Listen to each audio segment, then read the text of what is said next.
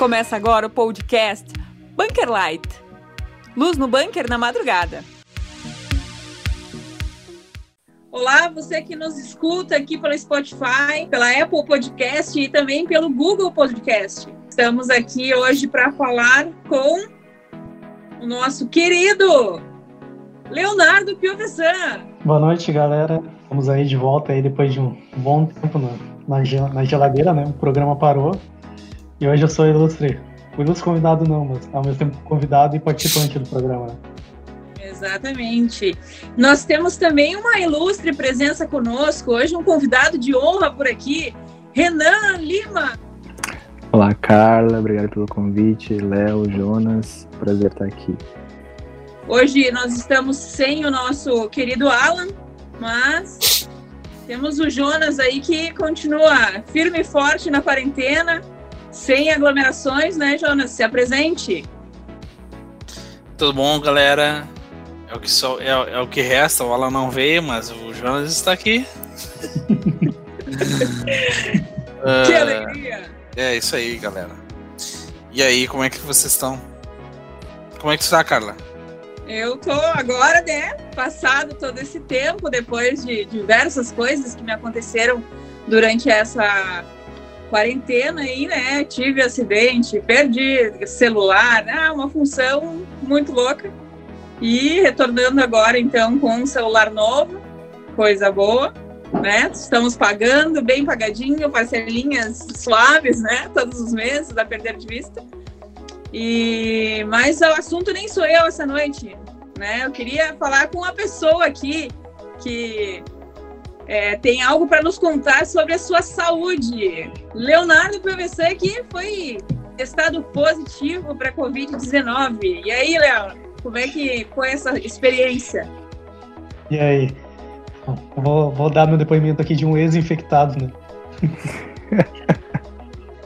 Ai, mas assim, uh, primeiramente eu sou grato por estar vivo, né? Por estar vivo, o fato de estar vivo é, é simplesmente surreal. Uh, não tem como fazer um parecer totalmente específico do, do que foi, do que, como eu me portei diante desse vírus aí, mas uh, eu não, não tive nenhum sintoma grave, né? Meu corpo reagiu bem. Antes até de eu, de eu ter diagnosticado e tal esse, esse vírus, eu estava tendo uma vida assim, tão tranquila, assim, né? Tava trabalhando de home office, eu, evito, eu trabalho com vendas, daí eu tava evitando sair pra rua justamente para não pegar esse vírus, né? O único dia que eu saí foi o dia que eu peguei. O mais impressionante de todos. Tava e... fazendo uma aglomeraçãozinha clandestina, né? Não, tava. Não, tava. Não sei, eu não sei a partir de quantas pessoas que é considerada aglomeração, né? Mas eu acho que no lugar onde eu fui devia ter umas 3, 4 pessoas no máximo. E não fui só que peguei, o meu colega de trabalho que tava junto comigo pegou, né? E a gente ficou nesse meio tempo, assim, entre manifestar os sintomas, a gente ficou mal mais ou menos no mesmo tempo. Foi numa quarta-feira que a gente saiu para fazer uma ação de, de vendas, né? Numa, numa cidade que era o, fo é o foco do Rio Grande do Sul, no Covid-19, que é lajeado. E daí nessa, na, na, volta, mais ou menos no sábado, na, até sexta-feira de noite eu ainda estava bem, tava treinando, fazendo treinos e tal. E, inclusive bati um recorde, né? Eu corri 50 minutos, coisa que acho que nem quando eu tinha 70 quilos eu fiz. Hoje eu tô com 78, 77. Eu corri 50 minutos, e aí isso numa sexta. E aí no sábado foi onde eu comecei a manifestar os sintomas. E foi só, foi sábado ali depois das quatro da tarde, né? Ainda tive contato com mais outras pessoas, que eu não sei como que as pessoas não, não se infectaram, né? Não acabaram pegando vírus aí. Mas. E aí, durante esse tempo ali, né, quando começou, quando manifestou os sintomas, isso foi no sábado. No sábado eu comecei a ficar mal, aí comecei com dor no corpo, tosse, dor de cabeça, os clássicos, né? A única coisa que eu não tive foi a dor de garganta. Eu pensei, putz, cara, só que falta eu peguei esse negócio, né? Porque os sintomas todos batiam, né? Eu disse, não, vou esperar mais um pouco. E aí, na, no sábado, no domingo, eu acordei, daí, domingo eu acordei pior, assim, pior que sábado. Ah, não pode ser. Faz quatro anos que eu não pego gripe, né? Quatro anos mesmo. Eu, ah, vou dar mais um pelo menos até segunda, vamos ver se amanhã eu vou acordar melhor. Segunda eu acordei pior que domingo. e eu disse, ah não, cara, vou ter que ir no hospital. Aí tá, né? Fui no hospital da minha cidade, lá fui com o meu, com o meu plano, né, que eu tenho do Bradesco. Ó, fazendo propaganda até do plano de saúde. Aí, Olha aí, patrocina é, ele. Propaganda. Bradesco patrocina ele. E aí, acabo trabalhando diretamente pro Bradesco também. Aí eu fui na, fui na emergência do hospital, né? Hospital público, agora, que agora é privado, né? E aí aguardei 30 minutos para me atenderem, só para nem para passar na triagem, né? Para passar na parte de atendimento. Aí nesse tempo que eu fiquei lá, tal, tudo isolado, pessoas assim, lugares um sim não, um sim não. Aí quando chegou minha vez de ser atendido, eles te perguntam assim, que é aquele negócio de vidro parando o atendente ali de ti, e tipo assim, todo mundo, a pessoa fala contigo gritando, né? E daí todo mundo ali ouvindo, né? É muito engraçado, porque a pessoa que tá me atendendo, o que tu tá sentindo? Dando assim pra mim, sabe? Eu tive que gritar pra ela também. Eu disse, ah, tô com, dor, tô com dor de cabeça, tô com dor, tô com dor seca e tô com dor no corpo. Você, eu tô ah, com dor no corpo, não tô surdo. Não, mas e, e, a galera, quando tu, quando tu disse, ah, eu tô sentindo isso, aí a galera que tava, ah, tava ali no hospital, né? todo mundo saltou pra trás, né? Todo mundo quis ir lá pra rua na, na hora que tu chegou. Afasta, afasta. É. Todo mundo me olhou, todo mundo me olhou. E aí. Aí eu pra ela de sintomas, ela disse, é, doença respiratória não é aqui, é só no hospital de campanha. Eu disse, ah, não acredito. Eu fiquei 30 minutos ali, não tinha um aviso nem nada, dizendo que não, esse tipo de atendimento não era lá. E pra minha sorte, o hospital de campanha era dentro do hospital, só que era em outro, em outro acesso, né? Aí fui lá no hospital de campanha e quando eu cheguei lá, eu tomei um susto. Porque o negócio é um cenário de uma guerra biológica, assim, literalmente. Era aquelas roupas, sabe, totalmente eh, estofadas, assim, para não passar, não passar uma partícula, uma, lá um átomo. Era um negócio daquele, daquele jeito. Aí entrar lá, tu tem que Uh, tem que pegar uma máscara que é totalmente descartável, que eles te dão no, no início, né? Uh, e aí tu chega lá para fazer o atendimento, todo mundo separado um do outro, assim, é, meu, é uma coisa assim que é surreal. Uh, sendo aplicado na vida real. Aí lá dentro, quando eu cheguei lá e dei o cartão no meu convênio, eles ah, a gente não tá, a gente tá sem a máquina para cobrar o cartão do convênio e tem que ser pelo susto, não te importa. Fiquei lá, acho que em torno de duas horas até eles me atenderem. Aí eu fiz os exames e aí, quando, eles foram tirar minha temperatura eu já tava com febre e não sabia. Aí no, na febre, depois no, nos outros exames que eu fiz, eles atestaram que eu tinha. que eu tava com esse vírus, né? E a primeira coisa que eu pensei, disse, putz, cara, será que eu vou morrer? Isso foi, assim, né? foi inevitável, né? O cenário eu... é de morte, né? Ou não te atende nunca, ali deu, né? Falta dois minutos para morrer. Pronto. Acabou. Contagem regressiva. E aí eles já me medicaram ali mesmo, assim. Daí tomei aquela medicação. Eles fizeram um coquetel lá com 13 remédios e me colocaram direto na minha veia. Qual, super... qual, qual remédio? Qual remédio tomou? Ah, eu não lembro, cara. Não lembro. Ali não, eu não lembro dos remédios na hora, mas eu lembro do que eu tomei depois, né? Que tive que ficar tomando aí por 15 dias. Prozac? Uh, não, era Lexotan. não, Tamiflu e tinha mais um, tinha de pirona e oncoide, que era pra gerar apetite. Uh, aí eu fiquei, tomei a medicação ali, eles me deram um atestado para eu me afastar do trabalho, né, e deram um atestado para os meus pais também, se eles precisassem, né, mano. Aí meu, meus pais não, não precisavam. E eu fiquei esses 14 dias aí, perdi o olfato também, o gosto, perdi fome. Por exemplo, você não sentia no cheiro e, o, e não não sentia o gosto da comida também, não sentia fome. Eu chegava a ficar 12 horas sem comer e eu só me dava conta quando, quando meu estômago tava roncando. Tá, mas agora voltou a fome, voltou o cheiro, voltou o gosto. E sim, voltou, graças ah. a Deus. E quilos não perdemos. Só uma, dentro, só uma pergunta aí. Ô, Renan, como é que tu tá Oi. no Instagram? Como é que tá meu user? Isso. É Renan L underline A. Entendi. E Ana tá fazendo as postagens. Então, é, é. se quiser curtir também. Renan L underline A.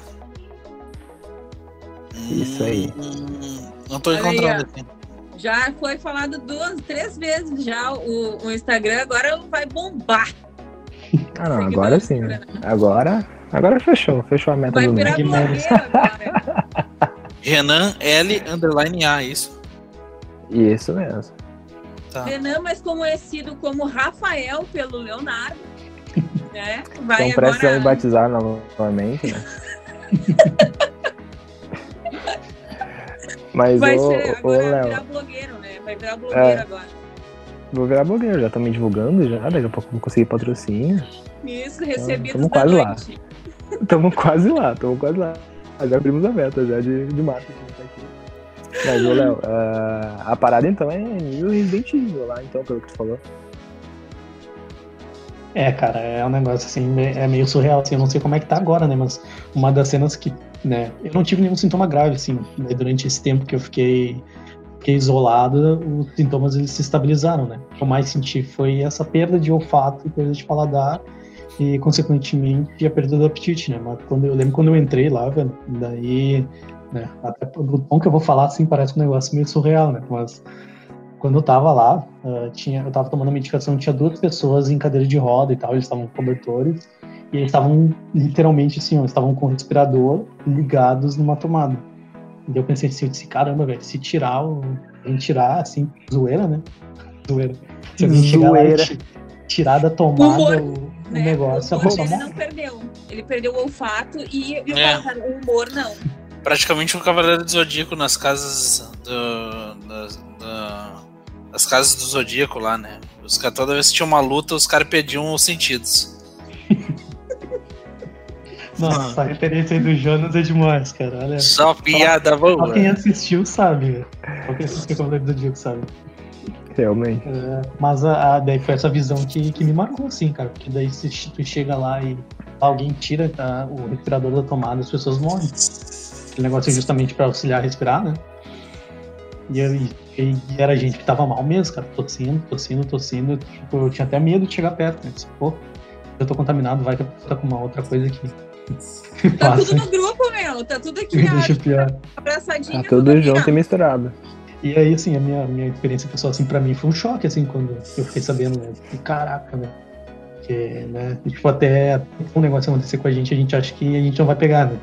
Até um dia que, até o dia que de fato acontece, né? E eu, ah, vou cumprir o isolamento agora, não vou, não vou praticar esporte mais, até porque o esporte que eu estava praticando antes, mantendo meu, meu corpo saudável, foi justamente para essa situação, né? Tanto que os, sintomas assim não foram mais graves, justamente porque é. a imunidade estava Sabe boa. aquele treino que tu não fez? Aí, ó, tá aí. Acho que é exatamente porque eu fiz, né, velho? Oh, deixa, é, glória a Deus que tu tá aqui, né? Falando, falando sério, né? Mas é que eu tô olhando assim o cenário da saúde da, da saúde, assim, né, em geral da, das pessoas, cara. O que, que tu viu, assim, nos hospitais, né? Tu viu que as pessoas atendiam bem? Ou, ou, ou uh, isso que a gente tá vendo aí na mídia? Tem muita gente mesmo nos hospitais? Bom, no dia que eu fui, por incrível que pareça, não tinha muita gente. E os profissionais que nos atenderam foram super solícitos, né? acredito tanto comigo quanto com, com os demais, só que eles estavam se revezando entre os dois hospitais, né? Tanto o hospital que estava lá com as doenças regulares, quanto com o hospital de campanha. E o único problema é que demorava bastante, né? Por exemplo, eu fiquei duas horas só para fazer triagem. Uhum. Eu, né? eu tenho uma pergunta. É, ah, como, é. como, era a, a, a, o, tipo, o tipo das pessoas que estavam ali? Eram de fato pessoas mais velhas, pessoas. Que, que tipo de pessoas tinham ali? Olha, se for fazer um nivelamento assim, gente da minha idade eu acredito, só tinha eu, mas era pessoas assim acima dos 30 anos que estavam lá. Eu, assim, dá pra notar, assim, né? Claro que pela aparência física a gente não tem como dizer, mas o que parecia era mais gente. Tinha eu, acho que talvez tinha mais uma outra menina que era uma regulava com a minha idade, talvez um pouco mais nova. E o resto era pessoa acima dos 30 anos que estava lá. E não podia ter muita gente na, dentro do, daquele recinto, né? Cabia duas pessoas ali nas cadeiras. Aí se lotasse, o pessoal começava a ficar para fora e distanciado. Assim.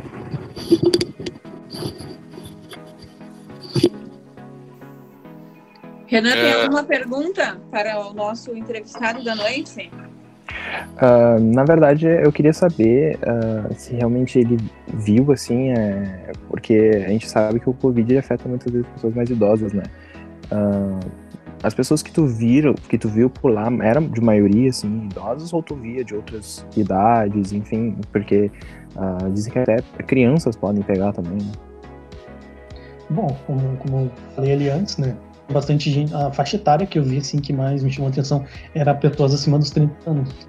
Não, mas assim, assim, de 60, como esse grupo disso, eu não vi ninguém lá. Era mais ou menos nessa faixa que regulava ali dos 30, dos 40, jogar pela aparência física, né, da pessoa. É, mas eu não, eu não, vi criança lá. E, por exemplo, assim, no recinto que eu tava ali, no, na parte da triagem, do outro lado, assim, aí sim parecia uma, uma guerra biológica o negócio, porque a gente ficava. Os hospitais, eles são. Eu não sei que tipo de material que eles constroem aquilo lá, não é gesso ou MDF, sei lá o que é aquilo lá. Mas é um negócio que é totalmente. É móvel e é, é uma coisa de baixo custo, né? E ali, tipo assim, a gente ouvia as pessoas torcendo direto do outro lado, assim, tipo, eu tô como se eu estivesse num quarto e do outro lado ali parecia que a pessoa tava morrendo, sabe? Tossindo, tossindo sem parar. A impressão ah, que loucura, era. Ah, que loucura. Vai ser bem É. Ah, e, e uma outra coisa, né? Como a gente ficou um tempo sem gravar, né? E aconteceu isso contigo também, né? Ahn, Léo, assim, e tu, Carla, eh, com esse tempo, o que aconteceu com o teu celular? Conta pra gente também, né? Eu sei que tu, tá, tu que tá conduzindo hoje, tá? Mas é, é que eu me lembrei disso agora. Não, é, eu, eu sofri um acidente, né? Eu tava caminhando e simplesmente perdi a. Perdi assim a, a, a noção das pernas, tipo, parece como se tivesse com as pernas amarradas. E eu caí assim com muita força no, no chão, bati o rosto, assim, ficou gigante, minha, meu supercílio ficou feio mesmo. E aí eu fui pro hospital também com medo, né? Confesso que com medo, porque ninguém quer ir pro hospital, né? Eu disse, não, não acredito que eu vou ter que ir no hospital. Poderia, né, se fosse em outro momento, mas não agora, justo, justamente na pandemia. Aí fui lá assim, né? Que pra mim todo mundo era suspeito, né? Então tava olhando assim, ó, de um lado e pro outro, não chega perto de mim, não chega perto de mim, não chega perto de mim. E fui lá, fiz raio-x, né? Deu tudo certo, enfim. E o meu celular, ele deu perda total. Eu tinha um iPhone 6 e ele simplesmente parou de carregar e aí não consegui contato. Enfim, foi tenso. Foram uns tempos mais para cuidar assim mesmo de mim, cuidar da, da, minha família, enfim, né? Então eu fiquei meio off, não consegui muito ficar envolvida nessas redes assim. Mas em compensação, né, também deu tempo para a gente criar diversas coisas, matérias, coisas para fazer e tal. Então foi um tempo é, difícil, mas produtivo. Sim. E... Léo, uh, eu, cara, e, e, na tua casa, cara, tu teve que separar tuas coisas, tu teve que. Sabe, tu teve que sair, uh, mudar tua rotina por causa dos teus pais, para proteger eles, né? Porque eles são mais de idade e tal. Isso aí, como, como foi para ti a respeito disso, né? De tu, na hora de tu ir no banheiro e tal, o, né? E ter só o teu talher, o teu copo. Teve essa, teve essa, essa rotina? Bom, teve, mas não foi tão exagerado assim como a gente achou que seria, né? Por exemplo, a minha mãe pegou também, né? Minha mãe pegou e o meu pai, que é grupo de risco e tal, tem diabetes, ele não pegou. Aí a gente tinha assim, eu evitava ficar ou sentar no mesmo sofá, uh, ou até mesmo comer assim na mesa junto com eles, né?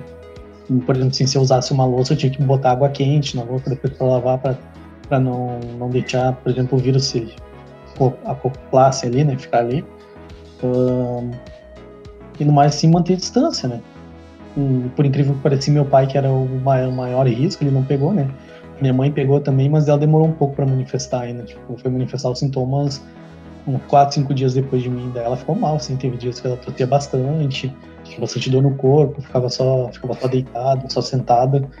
Mas aí passou também, ela, ela teve que voltar no, no hospital umas três vezes, né? Porque o próprio Ministério da Saúde ligou para ela para saber uh, como é que ela tava, porque tinha um grupo de risco e tal. Mas a gente teve cuidado, mas não foi um cuidado excessivo, assim, de, por exemplo, assim, ah, cada um, como se fosse lá no hospital, uma pessoa usando uma roupa, né, uh, impermeável, impenetrável ali pro vírus. Mas a gente teve um cuidado básico, assim, que, graças a Deus, deu fruto, né. Daí hoje já tá todo mundo melhor, todo mundo curado. E é isso aí. A minha Mas- visão, assim... Ô, ô, ô Léo, ah, tu falou que fazia um tempo que tu não ficava doente, né? Menos uns Sim. quatro anos. Uhum. E, e muita gente comenta que a Covid ela é muito parecida com uma gripe comum. Né? Uhum. E tu notou essa semelhança ou tu, tu teve algum sintoma que tipo, não é comum assim na, na gripe normal, que tu, enfim, tu já teve assim, na tua vida, que diferenciou as duas? Ah, acho que o que, que eu notei, assim, que realmente chamou atenção foi essa tosse seca, né? Tipo assim, quando tá gripado, tu vai quando tá gripado, tu não tosse, tu não tem uma tosse seca, né? Tu tosse e o catarro vem junto, né? e aí eu tive, o que eu tive que me chamou atenção foi isso, foi essa tosse, assim, ela começou e não parava, assim, era, era uma sensação assim, velho, né? Me perdoem que eu vou falar agora, eu não sei que acho que já fumou maconha, mas tipo assim, quando fuma maconha tem um negócio, tosse, velho, tem um negócio no teu peito que, meu Deus, parece que vai, quer tossir aquele negócio, deixar pra fora e não sai, né? Tempo isso, a gente, faz uns 10 anos atrás isso. Aí ficava com essa sensação, sabe? Negócio bar no meu peito ali, eu tentando tossir pra ver se saía, não saía, não saía, não saía. E foi que o que diferenciou da gripe foi isso, porque daí não tinha catarro, não tinha nada, mas eu tinha essa tosse seca, tinha. E como os outros sintomas que eu já falei ali, né? Dor de cabeça. E aí tinha um adendo também, que daí eu comecei a. Eu ia dormir de noite, eu suava demais, assim, acordava de manhã lavado de soro, assim, que daí era o meu corpo tentando matar esse vírus, né? Aí foi sintomas eu nunca tinha tido. Que loucura.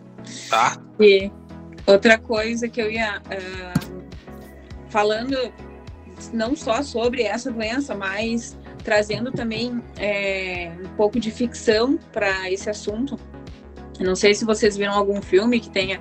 Tem se falado muito sobre o filme Contágio, que eu não vi, né? Enfim, eu sou a pessoa que né, eu vejo depois de 10 anos os filmes, mas Uh, tem alguns filmes ali que eu vi que eh, abordam esse assunto sobre uh, guerras químicas, enfim, né, sobre armas químicas e tudo mais. Léo, tu, tu, tu, acredita que hoje, né, depois de passado tudo isso, tu acredita nisso, que tem alguma coisa a ver, que os filmes já relatavam que, que isso aconteceria algum dia? Ah, com certeza, com certeza. Eu acho que a indústria cinematográfica é, é um termômetro para muitas coisas. Né? Então, acho que até mesmo na questão da tecnologia e dentro da guerra biológica, eu acredito particularmente que existe muita coisa que não foi revelada para o público, né? E a verdade é que a gente não sabe o que tem por detrás de toda essa pandemia. Muita coisa vai vir, com o tempo muita coisa vai aparecer, né? O que a gente vê hoje, hoje no mundo e tal. A gente vê a, a forma como as coisas estão se chocando, né? as coalizões que estão que acontecendo, é que tudo está migrando para um inimigo comum, né? Foi tipo assim, for em qualquer lugar, conversar com pessoas normais que trabalham, querem viver a vida delas, querem, querem desfrutar de uma boa vida, independente da, da fé, da religião da pessoa. Ah, a culpa é de quem? A culpa é da China. A culpa é da China porque né, eles comiam morcego lá, ou porque, sei lá, eles escravizam o povo dele, por aí vai. Então, a gente, a gente só sabe muitas vezes o que é nos passado como versão oficial das coisas, né? E a gente sabe que a versão oficial das coisas é um telefone sem fio, né? O, a forma como começou e a forma como chegou para nós tá, tá, tem vários pontos ali que estão totalmente desligados um do outro, né? Então, assim, o que, o que me chamou atenção nesse ano, assim, né, 2020 extraordinário que a gente está vivendo, a gente teve dois, eu como, né, como videogame, a gente teve dois jogos que replicam esse período de pandemia, né, de vírus e contágio, foi o, lançamento de um jogo que, foi, que tem mais de 20 anos, que é o Resident Evil 3, né? Que eu joguei, inclusive. E agora, um, mais ou menos um mês e meio atrás, saiu a continuação do The Last of Us, que é um jogo que trata numa, numa contaminação mais real, que é um fungo que entra dentro do corpo humano, que é o fungo Cordyceps. E eles foram trazidos exatamente nesse ano e nesse ano de pandemia. Então, assim, como uma, uma ferramenta de, de engenharia social, de programa predito, a gente pode, pode fazer um paralelo que, tipo assim, ah, eles estão querendo, lá, né, as, mãos que por detrás governam a sociedade, estão querendo mostrar uma forma de pandemia que as pessoas vinham achar essa, essa pandemia, assim, através da, de programas de engenharia social, como o videogame, as séries, uh, os filmes. Ah, a gente quer preparar as pessoas para que as pessoas saibam se adaptar a essa nova realidade, que não é nada mais, nada menos que a gente está vendo hoje, né? Esse colocaram meu ponto. E ainda sobre isso, uh, Renan, tu Oi. acredita nessas teorias da conspiração aí? Bom, é. Gente, vocês estão muito engraçados. Aconteceu alguma coisa, o Jonas tá. O Jonas tá se Não tô né? entendendo, né? tá falando um negócio sério, tudo rindo aí. Vamos lá. Olha aí. Eu dei uma rota inteira. que eu ouvi, eu fiquei pensando que foi o Jonas. Foi mais forte que eu. Bah, que. É, sabe fazer ao vivo. Cheguei a chorar. Ah, que É. Que barbaridade. Vai daí, Renan. Mais conhecimento, conhecido como Rafael. senhores. Recompõe. Tá, vamos lá, vamos lá. Ah, cara, jantei agora há pouco, né? Bah, aí tu me quebra. Aí tu me quebra. Aproveitar, aproveitar que, que, que a, a gente tá no momento da piada, né? Eu, eu recebi uma imagem muito engraçada. Um cara vendendo balas, né? Aí o cara escreveu naqueles papelzinhos que tem as balas de eucalipto, né? Quero viajar para a China com dois mosquitos da dengue. Você Ah, não pode ficar assim, vamos nos vingar deles. Partiu. Tá louco.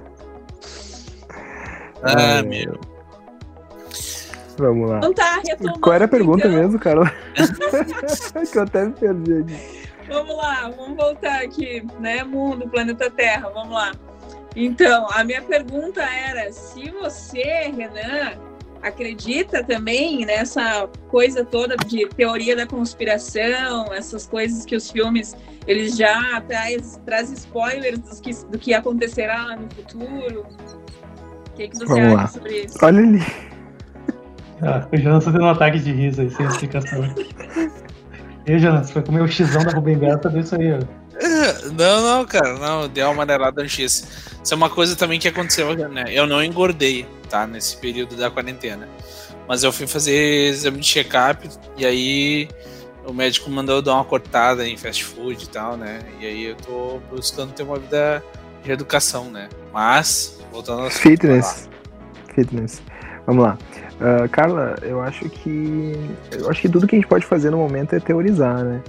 Ah, porque hum, a gente, muitas pessoas falam, né? E saem muitas pesquisas que inclusive o vírus começou, né, na China, e só que lá foi contido muito rápido. E por mais que tenha começado lá, eles têm ao mesmo tempo uma população muito grande, ah, mas eles tiveram poucos óbitos né, compara em comparação né, mundial, assim, eles tiveram assim, o surto de primeira, que daí teve muitos casos, mas eles conseguiram conter, né? E aí vem teoria da conspiração, né? E eu acho que esse tipo de, de, de- de teorias, assim, é, pode ah, acabar fortificando um pouco de preconceito, assim, sabe, com asiáticos. E a gente, a gente pode teorizar, eu- acredito que é bem possível, assim, que possa acontecer algum tipo de conflito biológico, isso né, é uma coisa que a gente não. Assim, a gente tem a confirmação ali, né, de, da, da, da própria Guerra Fria, né, que eles utilizaram, né, de gases tóxicos na guerra. E, e, e isso, é- isso é um exemplo histórico, né, que é um exemplo histórico confirmado. Então a gente não pode descartar qualquer tipo de possibilidade. Apesar de que a gente também não pode confirmar nada, né? Porque nenhuma autoridade mundial no assunto confirmou sobre, né? Mas aí o- Léo comentou antes, é, é para mim assim é impossível não não relembrar de um exemplo assim de filme como Resident Evil. Parece é, parece loucura, parece que eu tô vendo os filmes que eu sempre vi quando pequeno, adolescente, e eu tô vendo agora.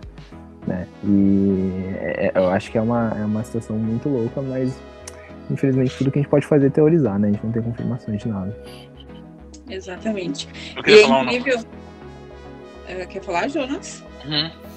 É, eu não quero fugir muito do, do, do que tu falou, Taina, mas, mas assim, é, a nossa mídia hoje, bah, cara, como ela tá confusa. Como ela tá confusa. Realmente. E no Resident Evil, no Resident Evil, né, o 2, que é um dos melhores pra mim, que eu acho, né, do filme, ah, tinha uma repórter. E essa repórter aí, ela falou, né, pros caras assim, ah, não adianta a gente ter a verdade, que os caras vão manipular e vão dizer que que isso aí foi um foi um acontecimento que ah, não foi um erro não foi um erro de uma de uma empresa e tal sabe? Eles iam abafar né? E bah, cara a polarização tá destruindo a mídia cara, ah, Cara, isso é uma coisa muito complicada, cara, muito complicada, porque é, eu vivo nesse meio, né? Eu faço jornalismo, ah, não sou formado ainda, mas é, eu já consigo ter uma visão a, a, a, respeito da mídia como um todo, principalmente aqui no Brasil, ela é muito movida por política, né? Uh, assim, a, a, mídia deve, deve sempre é, ser movida pela verdade. Né? A verdade deve ser o combustível da mídia, do jornalismo como um todo.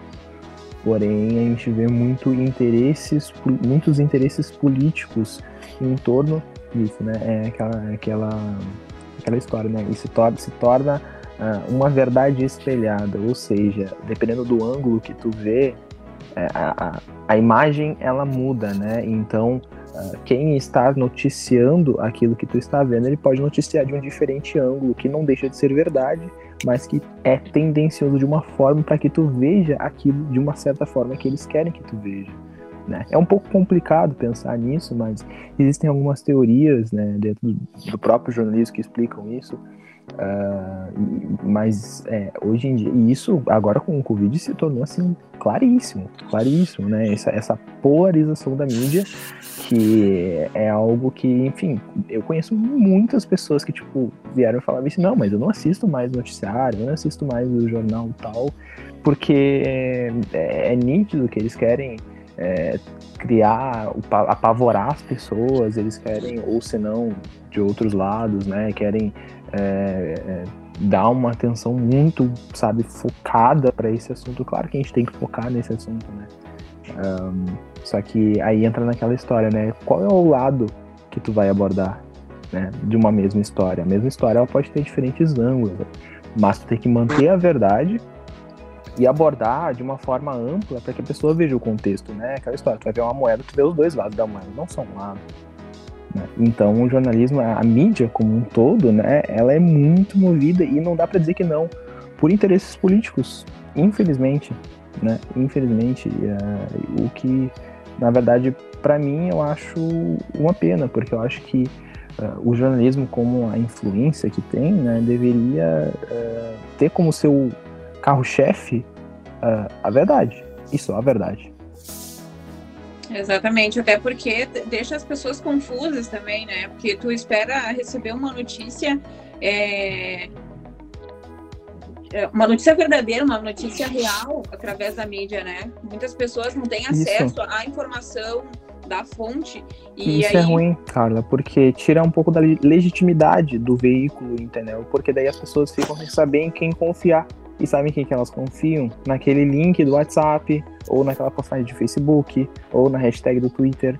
E isso não é fonte, né? Isso não é fonte confiável. Qualquer um pode manipular isso hoje em dia. Né? E essa legitimidade tirada do, do, do, do, da mídia como um todo é o que prejudica, porque as pessoas ficam, tá aí, em quem que eu vou acreditar? Se o jornal mais importante está mentindo, ou se está manipulando, se está fazendo isso, aquilo, em quem que eu vou acreditar? Exatamente. É até assim nesses meses de pandemia aí a gente vê essa, essa função, né? A ficção versus a realidade, né? A, a, a notícia que vem da, da mídia popular e a realidade do que está acontecendo, né? Que nem o Léo trouxe ali aquela. Eu não estou dizendo que seja, de repente, esse hospital que ele estava um hospital menor e a mídia noticia que não, estão todos os hospitais lotados e está todo mundo morrendo e tal, tal, tal, tal. Ele foi lá e não tinha as pessoas que são dessa faixa etária, né? E que, no caso, seriam de risco. E nesse hospital tinham poucas pessoas também ao mesmo tempo, né? Então, tipo assim, tem muita coisa que deixa as pessoas confusas, aí gera o medo, e aí gera toda essa função do controle também, né? Que aí entra naquilo que a gente estava falando sobre as teorias, né? A questão Sim. do controle, controlar as massas, dividir e tudo mais. Então, é bem complexo isso de, de, de, de entender o que está acontecendo por trás de tudo isso, né? Exatamente. É, assim, eu, eu, eu recebi uma imagem aqui do Léo, do, do né? E. É, não sei se ele tava de zoeira, mas, eu, mas essa imagem que eu, eu interpreto assim que a, as duas faces são da mesma moeda, né? E. É. E eu vejo isso também, né, como o cenário o, da nova ordem mundial, né, independente de, dos lados, entende? É um xadrez, entende? É, tanto a esquerda quanto a direita, né? Eu acredito que isso faz parte de um sistema que está sendo montado, né? E, e, e, nem demonizando isso, né? Mas, mas a gente vê aí na, na, na aí fora, né? O que está acontecendo, né? Tanto não só no Brasil, mas nos Estados Unidos agora, nos Estados Unidos já, já vai ter já vai ter as eleições, né? Para presidente e e todas essas coisas aí estão querendo fazer enfraquecer o governo atual, mas ao mesmo tempo uh, os caras não uh, os caras que, que são da oposição não veem saída a não ser a, a usar como pano de fundo coronavírus, né, e, e a crise econômica, e assim, sabe, ouvindo hoje uma galera assim, né, um papo informal, né?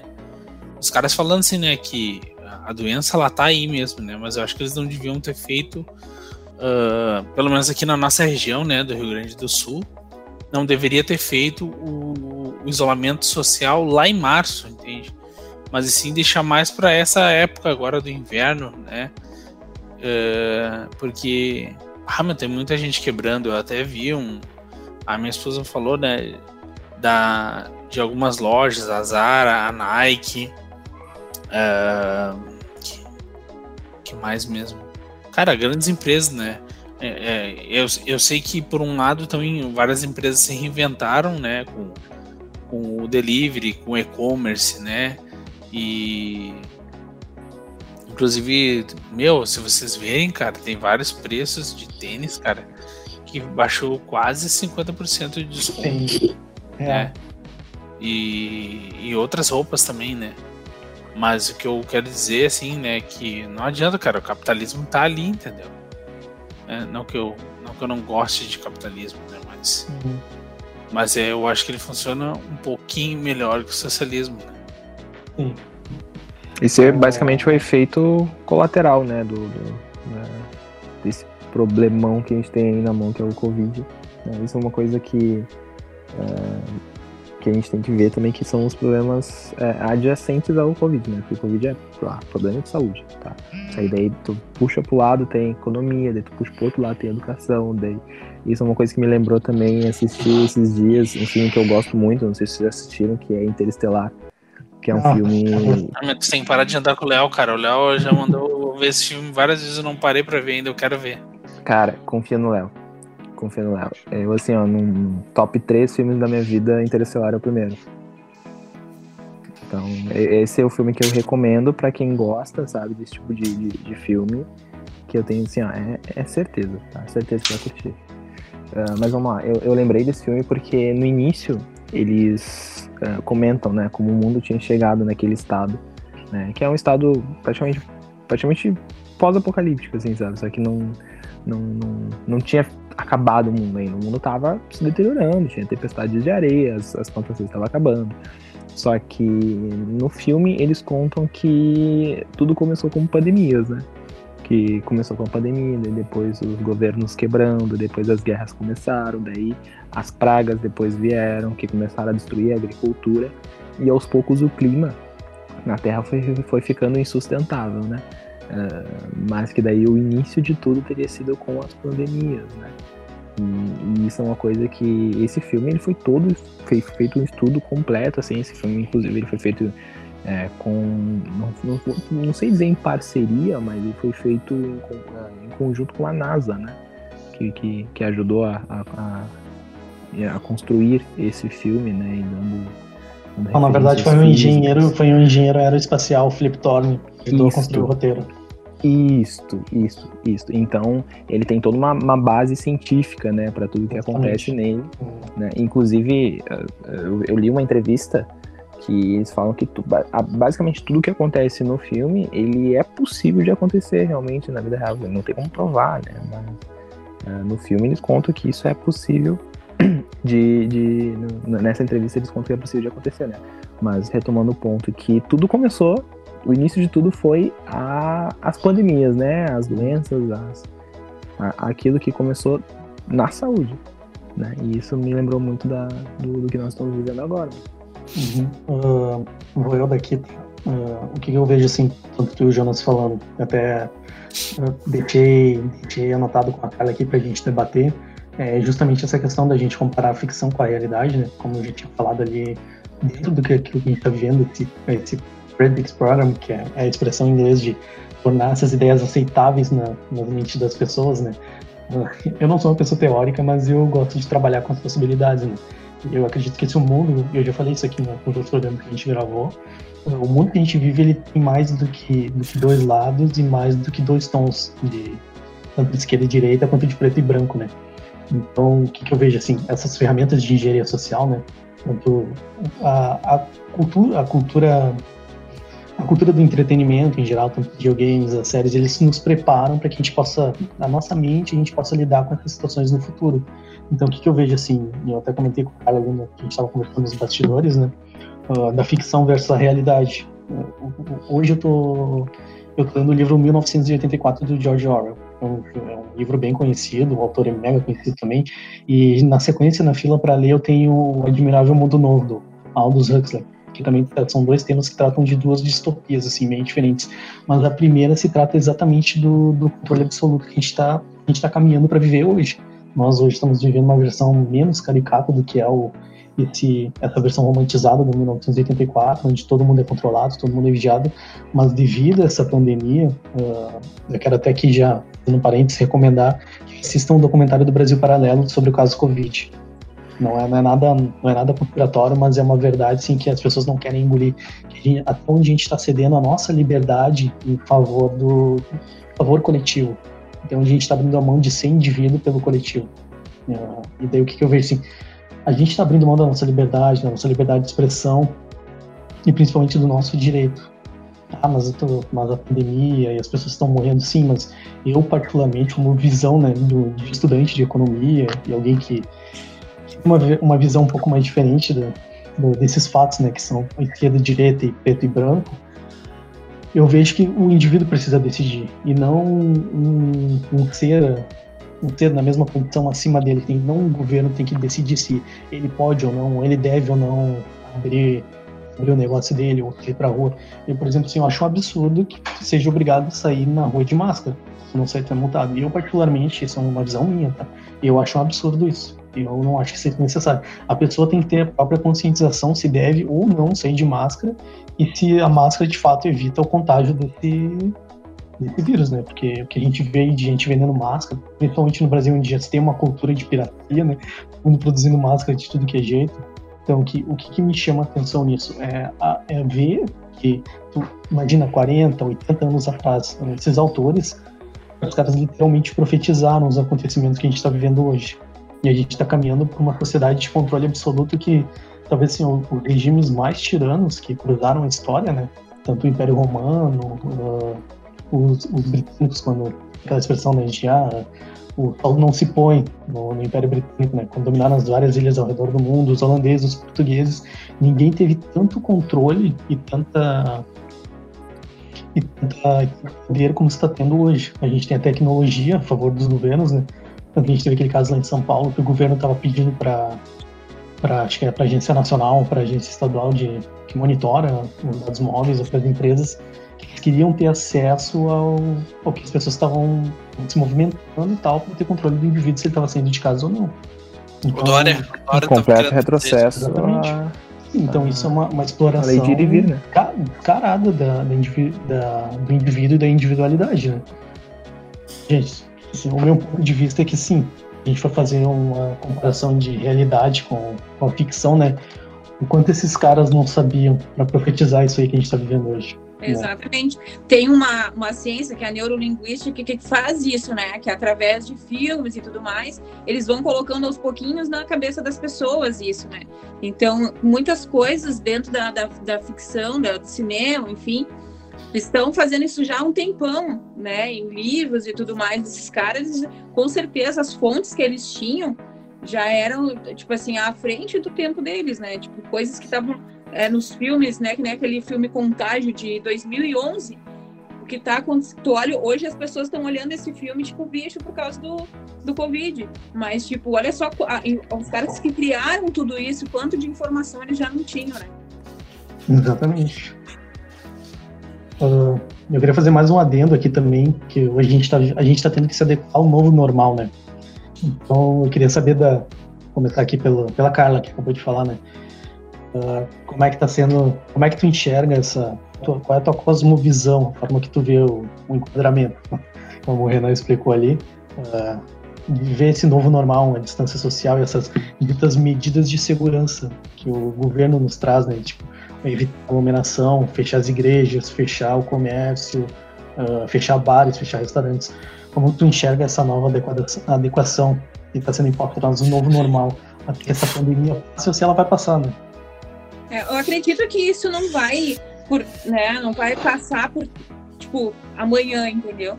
Que isso a gente vai ter que conviver com isso por um tempo, assim como outras doenças que já existem, a gente tem que conviver, assim como foi a, a questão da gripe suína e tudo mais, né? A gente vai ter que conviver com isso. Mas hoje, com certeza, isso é muito complicado, porque a economia foi afetada, as pessoas, né? Imagina, tu vai. É, um pai de família vai, vai deixar de sair, entendeu? Para trabalhar e tudo mais. Isso é muito complicado, porque daqui um pouco é, pode sim, não estou dizendo que vai acontecer, mas pode ter sim uma guerra civil, entendeu? Porque as pessoas vão é, precisar comer, as pessoas vão precisar sobreviver. Então, essa coisa de não, não saia para não saia para rua, não vai trabalhar, fica em casa. Meu, se tu pode ficar em casa, fica, mas não é todo mundo que tem essa que vive essa realidade, entendeu? As pessoas uhum. precisam trabalhar, as pessoas precisam uhum. sustentar suas famílias, entende? Então, pode sim, se isso se prolongar por muito tempo, pode sim acontecer de ter uma guerra civil, das pessoas começarem a se matar, começarem a se, a se, se pegar na rua por, por comida, entendeu? Por uma coisa que é básica, sabe, do, do ser humano. Tu poder é, comer, poder, sei lá, fazer tuas coisas. Isso vai acabar, se, se, não, se a gente não controlar, se não, se não for controlado esse vírus, isso pode sim acontecer.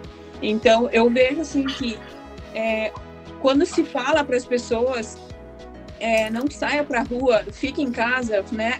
É, muitas pessoas não dão a importância. Acredito sim que existe um controle, existe uma tentativa de controlar é, as pessoas, né, para que as pessoas é, obedeçam às ordens governamentais, enfim, então, é algo que está acima de do que nós conseguimos entender, né, como controle. É, mas essa, isso na verdade esses decretos aí, né? Olhando pela perspectiva da Constituição, né? O decreto ele é, ele é, ele é criado numa assembleia, entendeu? Não sei se eu tô, não sei se eu tô 100% certo, né? Mas não pode estar acima da Constituição, entende? E aí entra esse negócio do uh, ah, tu tá na rua, tu tem que ser, tu tá obrigado a usar máscara, entendeu? A máscara, ela é uma maneira preventiva, mas ela não é uma garantia de 100%, entendeu? Ela, ela ajuda, na verdade, a, a proteger tanto a ti quanto a outra pessoa, né? Pelo menos na rua. E aí, se uma pessoa, por exemplo, dizer, ah, tu não pode entrar aqui. Uh, não, tu não pode entrar. Por exemplo, eu fui no Caçol hoje comprar batata frita, né? Que eu acabei de arrotar aqui, né? é, é, e aí, lá, meu, eles não deixam entrar sem máscara, entendeu? Assim, passar o álcool gel ali e tal, né? A gente tem vindo essa, essa realidade. Mas é, essas coisas, essas normas, essas regras aí, a gente vem se adaptando aí. Toda sexta eu vou lá e olho aquele gráfico, aquele gráfico do Rio, do Rio Grande do Sul, né? Que tá aumentando, assim, né? A, a, Bandeiras? As bandeiras, né? A bandeira laranja e a bandeira vermelha, né? A gente uhum. não tá com a bandeira vermelha, a gente tem a bandeira laranja, eu acho. Não lembro agora. E aí os caras pegam e baixam esses decretos. E a gente viu o Dória lá soldando as portas para os caras não abrirem. Bah, meu, aí acho que é muita patifaria, porque o cara tá gastando uma empresa que vai lá e faz isso em vez de investir em outra coisa, ou até pegar, que é uma outra conversa informal também que eu, eu, eu ouço por aí, né? Que os caras, na verdade, eles estão. Eles não têm dinheiro para investir na educação. Na educação, não, na saúde, né? Ou eles embolsaram esse dinheiro, ou eles não têm esse dinheiro. Então eles pedem para que as pessoas fiquem em casa, né? Para não para adoecer em casa e tal. Em contrapartida também, uh, ou indo de encontro, né? Uh, existem algumas teorias que as pessoas estão pegando mais Covid em casa, né? Uhum. E é que tá, né, meu? Em quem que a gente acredita, tá ligado? Exatamente, acho que esse é o grande ponto aí dessa, de não dá, cara. Eu não dá. Eu, eu- então eu prefiro, né? Não, não, não olhar pra isso, né? E não entrar na- nesse, nesse, paralelo, nesse paralelo de depressão, né? Acreditar em Deus, né? E que Deus pode fazer. Minha família, minha família pegou. Uma parte da minha família pegou, né, cara? E graças a Deus já sararam, já, né? Mas também vi que deu óbito de algumas pessoas, né? O prefeito de Viamão, né? Foi essa semana. E. Ah, cara, tipo assim, ó. Eu, eu vou sempre perguntando, né? Por exemplo, tem um- o batera da minha banda, o irmão dele trabalha no hospital de clínicas, aí o cara pegou. a- uma das primeiras notícias que ele deu assim, ó. Meu, cara, tem gente que tá morrendo no estacionamento porque não tem leito e tal. Mas aí depois eu vejo umas outras cenas né, que assim, ó, os caras montaram um hospital, né, ali perto do Conceição e não tinha uma alma viva lá. Montaram pra nada o hospital. Né? E, cara, enfim. Uma pergunta assim, né, aleatória, vocês acham que o Marquesan, que é o prefeito de Porto Alegre, se reelege?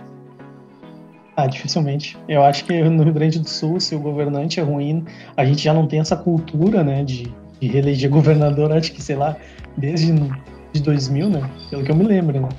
Então, acho que o povo gaúcho ele julga muito isso, né, tanto para prefeito quanto para governador, né? principalmente prefeito de uma cidade grande como Porto Alegre, né, e visto todos os absurdos que tem acontecido, eu dificilmente, eu particularmente, eu não voto Porto Alegre, mas eu, Porto Alegre é o nosso termômetro, né, que Porto Alegre vai fazer, as outras cidades do Rio Grande do Sul vão fazer. Então, eu particularmente acho que não. Eu também acho que não.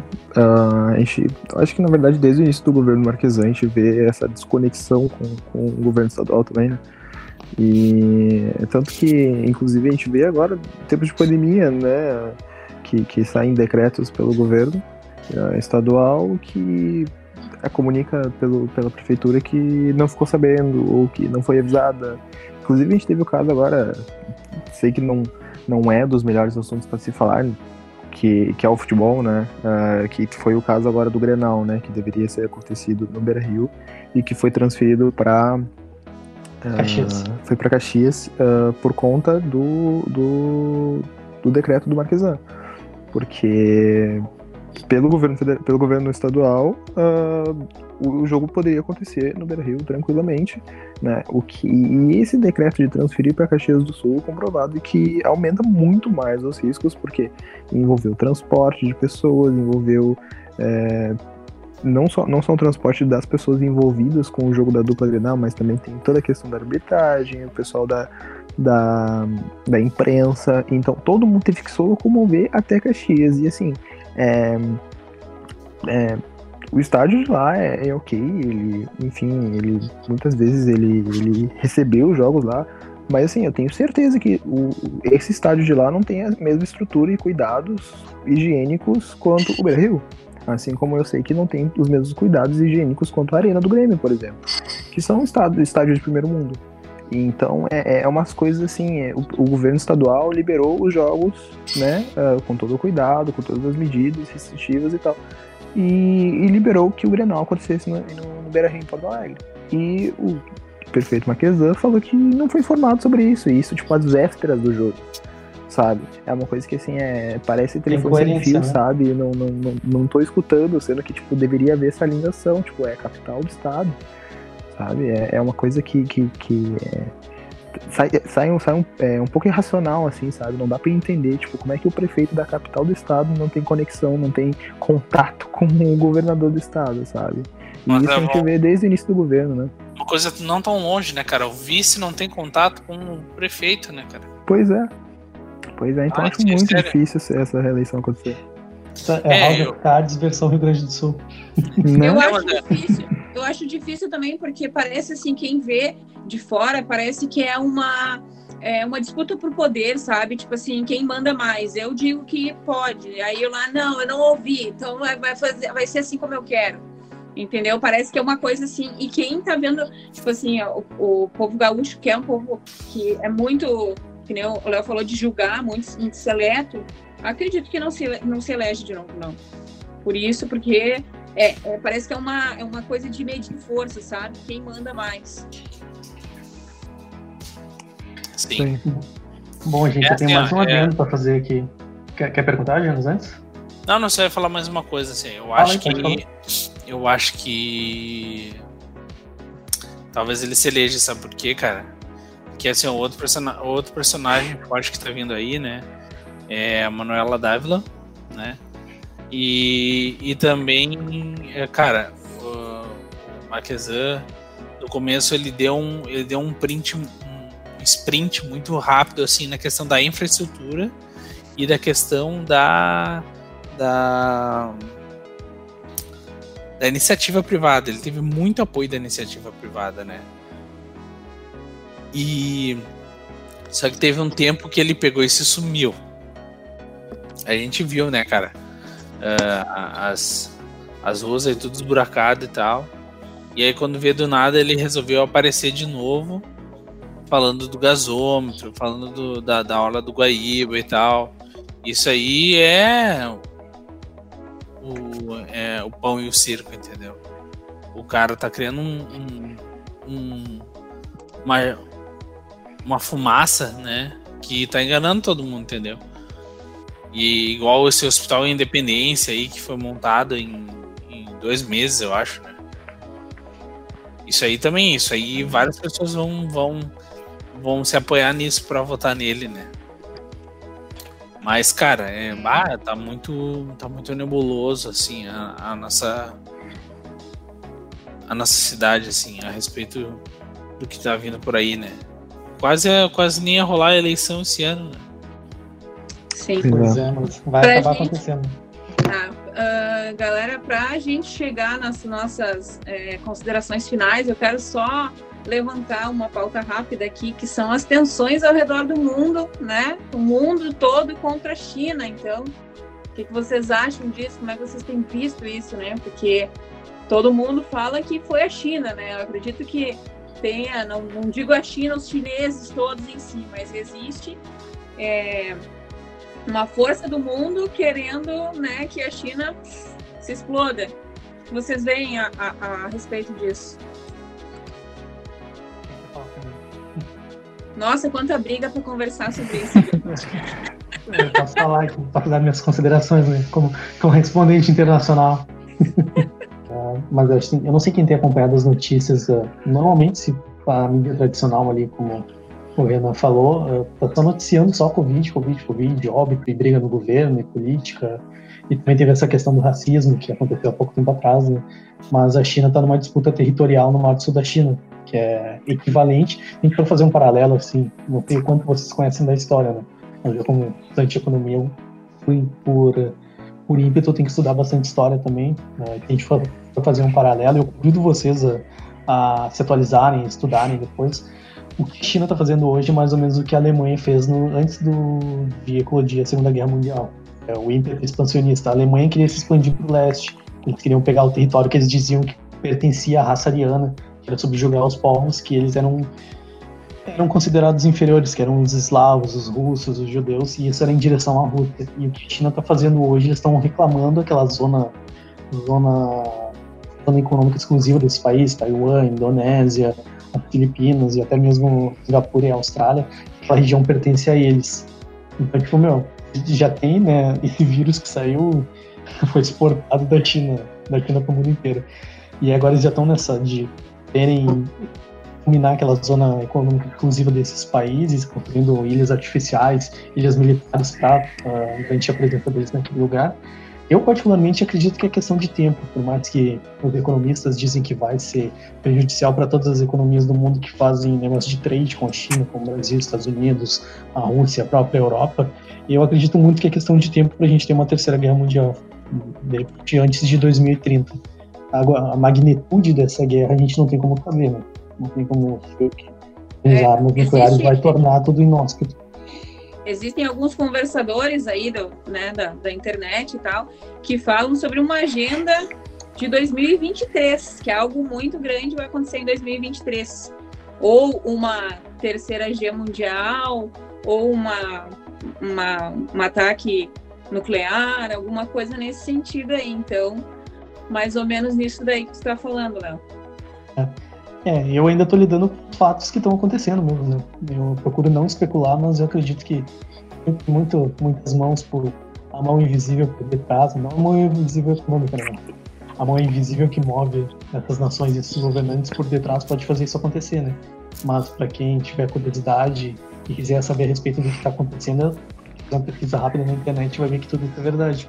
A própria China e os Estados Unidos estão, eles não estão se enfrentando, mas hoje eles estão se encarando na região, específica. E é isso aí, tá todo mundo se unindo contra a China, né? Hoje é Índia, Austrália, Filipinas, Singapura. Daqui a pouco vai ser o Brasil aí se continuar com esse governo. Eita. Pois é, uma, uma coisa assim, ó, eu, eu tava olhando um negócio que, ó, é, cara, eu, eu tava conversando com a Tati, né? Eu não me vejo tão conservador, eu sou mais, liber, mais liberal, assim. E eu tava vendo uma entrevista do João Gordo, cara. O João Gordo, o João Gordo tava falando sobre o nacionalismo, né? E falando também sobre a esquerda, né? Falando do que estava acontecendo aí e tal, né? Então ele não concorda nem com o Bolsonaro e nem com, nem com o governo anterior, né? E, e tu acha assim, vocês acham que a gente está a gente tá numa ditadura? Não, olha. Eu, eu, eu não acho que a gente eu tá não acho. Eu acredito que não, mas é que a minha visão de, né, ser, ser libertário em alguns sentidos, eu acredito que a gente vive uma ditadura. Porém, se a gente for olhar dentro do, do, que hoje são respeitadas as instituições democráticas no Brasil, né? Como por mais que o STF que a gente tenha, por mais né, sujo que ele seja, ele está lá, né? É, o nosso Congresso, o Senado, e não houve nenhuma ruptura com a democracia, como houve lá em 64, né? Eu acredito que a gente vive uma ditadura que, cara, a gente, o que se paga de imposto nesse país é absurdo, né? Para todo o corporativismo que se tem nesse país também, e todas as amarras econômicas para manter o povo subjugado, né? Se a gente for olhar por esse lado, é uma ditadura. Mas agora, assim, em termos jurídicos, né? Quantas as instituições democráticas forem respeitadas, para quem é conservador, né? O meu, o meu conservadorismo está muito mais ligado à, à tradição do que a, do que a respeitar essas, essa, essa, é a única, essa é única parte do conservadorismo que eu me apoiaria, entendeu? Uhum. É, mas nas demais coisas eu acho que, que a parte do, do comércio livre, né? O cara, isso é fantástico, entendeu? Né? Mas assim, eu acho que a gente vive uma ditadura, cara. Porque, tipo, esse negócio aí, cara, eles começaram a inventarem regras dos estados, entende? Eles não conseguem. Uh, não conseguem se sujeitar ao governo federal, entende? Uhum. E aí cada estado cria uma as normas para si, entendeu? Isso Sim. atrapalha um montão, cara. Mas a questão aí, é que o Brasil ele é, ele é, um regime federalista, né, Jano? Daí o, o princípio é para que no federalismo cada estado, né, ele, ele possa legislar com maior autonomia em relação ao governo central. Por exemplo, é o que acontece nos Estados Unidos, né? Então, os Estados Unidos formam os Estados Unidos da América. América é o nome do país. Estados Unidos é o nome da, da federação. Então, é, mas é, por exemplo, que alguns estados eles liberam as drogas, outros não, alguns estados liberam aborto, outros não, entendeu? O Brasil replica esse modelo que hoje a gente vê a, a forma como está acontecendo é justamente por causa de uma disputa política, né? É, mas voltando à questão do Covid, tá? São Paulo, por exemplo. São Paulo, uh, o pessoal já está começando a retomar as atividades lá. A, a previsão da, da volta às aulas já em setembro, né? E aqui, meu, tá longe, cara. Tá longe isso de acontecer. Talvez não volte, por exemplo, a minha esposa. Ela, ela trabalha numa empresa. Uma empresa totalmente home office. Eles não vão voltar esse ano, cara. Eles vão voltar só ano que vem, cara. Tá louco. Caramba. E a gente tá vendo, né? Várias pessoas se reinventando nessa época aí pra não, não ficar parado, né? E também não pirar, cara.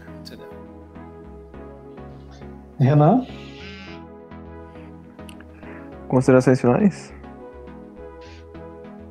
Tá, tá, mudo. tá mudo, Carla. Isso mesmo. É isso aí. É isso.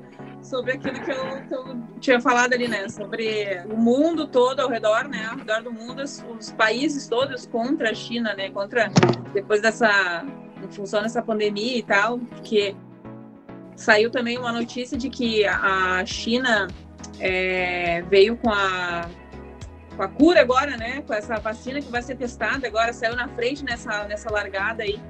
Então, é uma uma das coisas, né, que a gente fica pensando assim, né, o mundo todo contra a China, os caras, digamos, né, não tô dizendo que foi, mas é, os caras vieram com, com, o vírus e agora vieram com a cura também, tipo, nossa, sabe? Sim. Que bons que eles são. Bom, vamos lá. Uh, a gente tem né, a, a, confirmação né, de que a Covid-19 uh, se escondeu através de Wuhan, né, na China. E eu acredito que eles realmente têm uma parcela de culpa nessa, nessa história toda. Uh, não acho que eles devam ser demonizados, né, a ponto de de ah, eles são os culpados. Eu acho que eles deveriam dar explicações sim à população mundial. Daí eu acho que uh, de alguma forma deve haver. Aí eu não sei como é nesses termos, eu não, não entendo muito de, de geopolítica, mas uh, eu acredito que deve, deve ter alguma alguma cúpula, né, que debata sobre isso, né, em que a China dê explicações a respeito do seu, é porque o, o governo totalitário chinês é muito é, é, é, complicado, né? Então, é, mas eu acho que eles deveriam dar explicações, né, do, o, de quais são as medidas, né, do o que, que aconteceu realmente, quais são as medidas que eles estão tomando, uh, porque nada impede de acontecer uma nova epidemia, né, de, de uma nova pandemia, de surgir um novo vírus, se eles continuarem tendo essas mesmas é, atitudes que eles tiveram, né? Então eu acho que deveria haver assim esse esse questionamento, né? Eu acho que a gente nunca tá nulo de pensar e questionar a respeito das coisas, né? A gente não pode tratar tudo 100% como ah, isso aqui é uma verdade absoluta, a gente tem que sempre questionar, né? E a respeito disso de declarar a China como culpada, eu acho que, como eu falei antes, isso fortifica um pouco a questão do preconceito, né, uh, contra, contra, não só contra chineses, mas contra asiáticos como um todo, né, uh, de, de, de, achar que eles são o, o, os culpados de tudo, eles têm realmente uma parcela, né, de culpa por conta das, das atitudes que eles tiveram lá, mas eu acho que eu, eu acredito que daqui a um tempo, né, acho que vai levar um tempo ainda, né, para que tudo volte ao normal.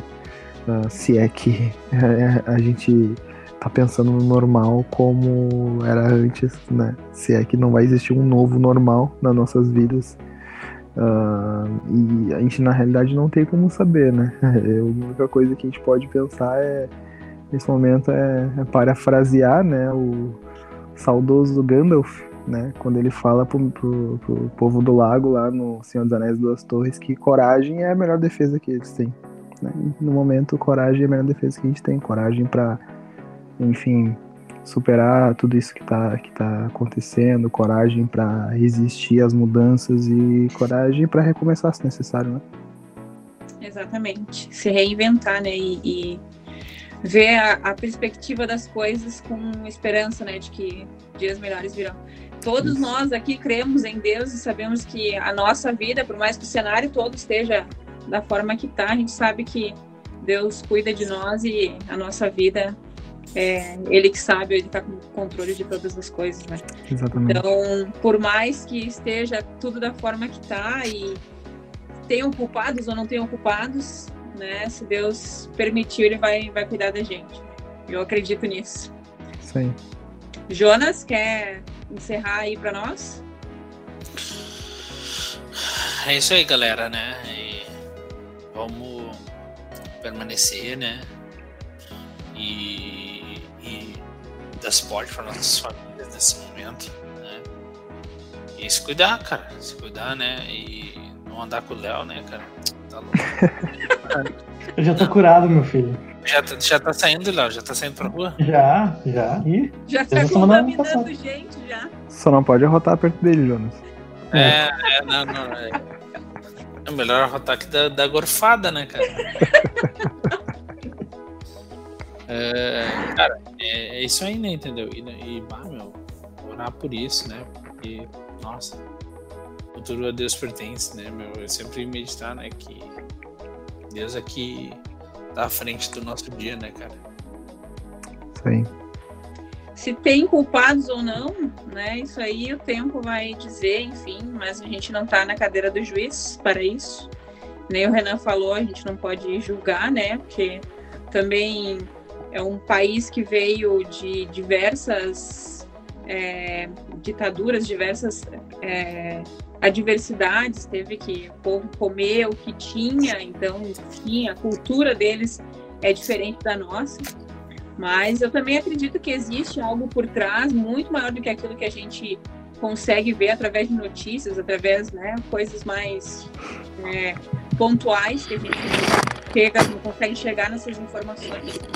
Mas acima de todas as coisas, Deus cuida da gente, né, gurizada? É isso aí. E era, era isso. Era isso, gente.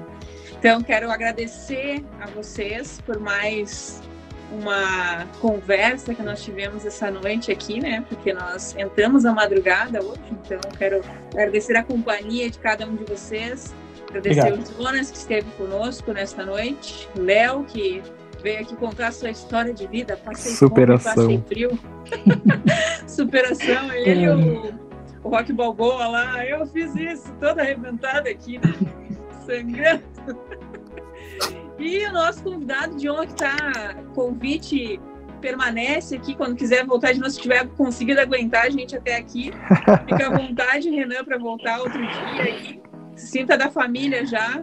Foi muito bom te ter aqui conosco nessa noite. Eu que É, agradeço.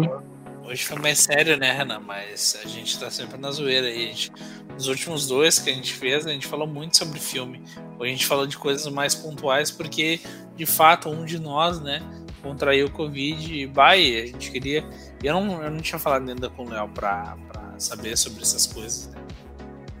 E o mais louco foi que ainda assim, falando sobre assuntos sérios, ainda, ainda assim a gente conseguiu fazer paralelo com o filme, né? O que Sim. significa que os filmes sabem de tudo, eles estão acima do tempo e sabem, estão profetizando tudo já. A vida imita a arte. Isso aí, isso aí. Bom, galera, obrigado, obrigado, cara, pelo convite, Léo, Jonas. É, foi uma honra estar aqui com vocês e até a próxima, né? Espero. A gente também espera. é isso, galera. Obrigada a todos que nos ouviram até aqui, tiveram a paciência de estar conosco até aqui. E já deixo o convite para vocês para que nos ouçam num, num próximo momento sobre assuntos aqui no Bunker, na madrugada. E é isso, galera. Um abração e que Deus abençoe todos vocês. Valeu!